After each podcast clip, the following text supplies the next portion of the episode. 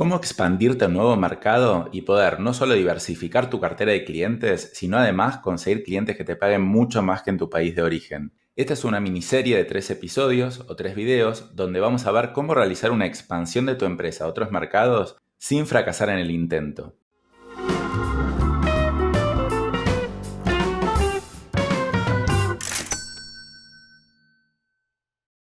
En el primer video vamos a ver cómo elegir un mercado que sea el más idóneo para tu empresa. En el segundo video vamos a ver cómo adaptar tu propuesta de valor para que se adapte al mercado regional el cual elijas. Y en el tercer video vamos a ver cómo captar clientes en un país o en un mercado que no te conoce nadie. Y todo esto no te lo voy a contar solamente desde la teoría, te voy a contar de nuestro ejemplo, que nosotros hace cuatro años empezamos una expansión regional, elegimos el país de Chile, logramos en el primer año tener un 20% de nuestra facturación en ese país y actualmente tenemos un 53% de nuestra facturación fuera de nuestro país, lo que nos permitió tener una rentabilidad muchísimo más alta de nuestras ventas. Así que te voy a contar también un montón de ejemplos prácticos para que puedas tener en cuenta para la expansión de tu empresa. En este primer video, entonces vamos a ver cómo elegir el mercado idóneo para tu empresa. Pueden haber un montón de definiciones de mercado, puede ser países, provincias. En este caso nos vamos a centrar en países, cómo expandirte a otro país. Entonces, ¿cómo elegir el país correcto? Nosotros, por ejemplo, elegimos Chile porque cumplía con las tres de las siguientes características que ahora te voy a nombrar, que me parecen muy importantes a la hora de elegir un mercado. El punto número uno es que las economías no estén correlacionadas. Esto quiere decir que lo que tratamos de contrarrestar son los ciclos económicos. Por ejemplo, si en mi país, Argentina, la economía está para atrás, que no necesariamente pase lo mismo en el país que elijamos. ¿Esto por qué? Para disminuir el riesgo financiero, es decir, que las economías sean lo más independientes posibles.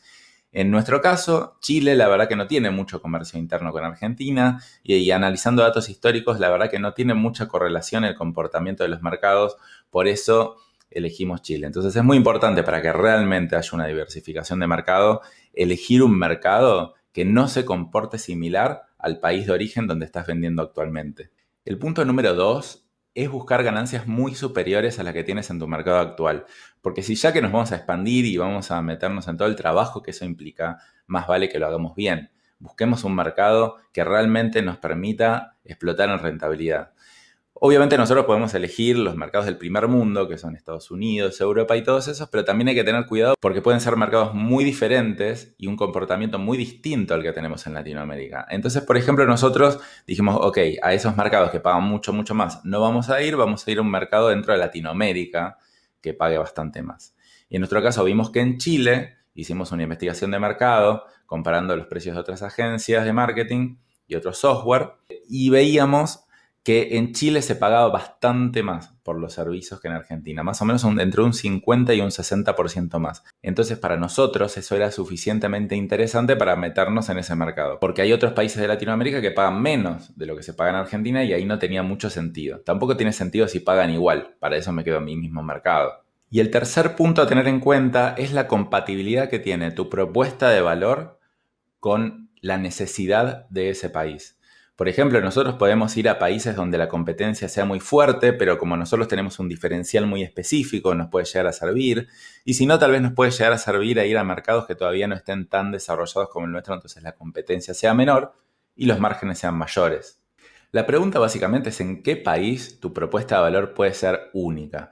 Y esto sí te aconsejo que en una expansión trate de tener lo más claro posible cuál es tu diferencial, que eso lo vamos a ver en el video siguiente porque la verdad que es muy difícil meterse en un nuevo mercado siendo genérico. Tal vez en nuestro país lo logramos, porque con a lo largo del tiempo nos fueron llegando un montón de referidos y bueno, no tuvimos ningún diferencial, pero trata de pensar realmente en cuál es tu diferencial y elige un mercado que tú creas que lo esté necesitando.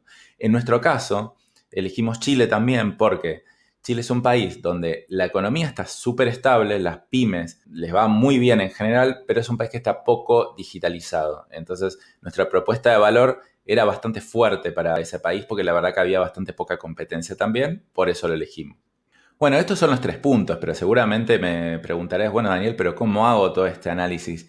Sinceramente, no es una ciencia exacta, son investigaciones de mercado que uno puede llegar a hacer, hablar con gente es muy recomendable. Gente que esté ya presente en diferentes mercados, hablar con varios de ellos y que te digan las características. Idealmente tener algún contacto local con el que se pueda hablar también. Y otra cosa que se puede hacer es una pequeña prueba de prospección en, en diferentes países para ver cómo reacciona, por lo menos en una etapa muy temprana. Lo ideal para empezar a expandirse es elegir uno y solo un país. Es muy difícil expandirse de manera general.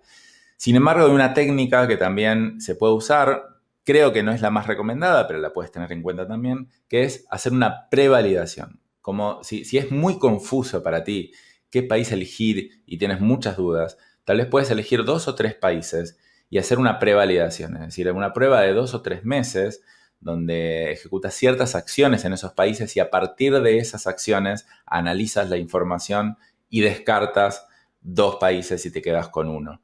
La verdad que lleva mucho más trabajo, mucho más esfuerzo y en general, salvo que tengas un foco muy, muy grande, puede ser que te pierdas en el camino. Así que mi recomendación es elegir un país, jugártela.